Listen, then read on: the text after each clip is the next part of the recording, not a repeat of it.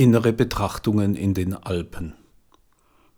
Als ich im komfortablen kleinen Alpenhaus lebte, kochte, aß und trank, konnte ich das Geschehen außen und innenrum auffangen wie ein Netz des Einsiedlers, der lauert, um jedwelche sinistre Begebenheit zu erhaschen und aufzunehmen. Ich verleibte ein, was ich konnte, und verliebte mich.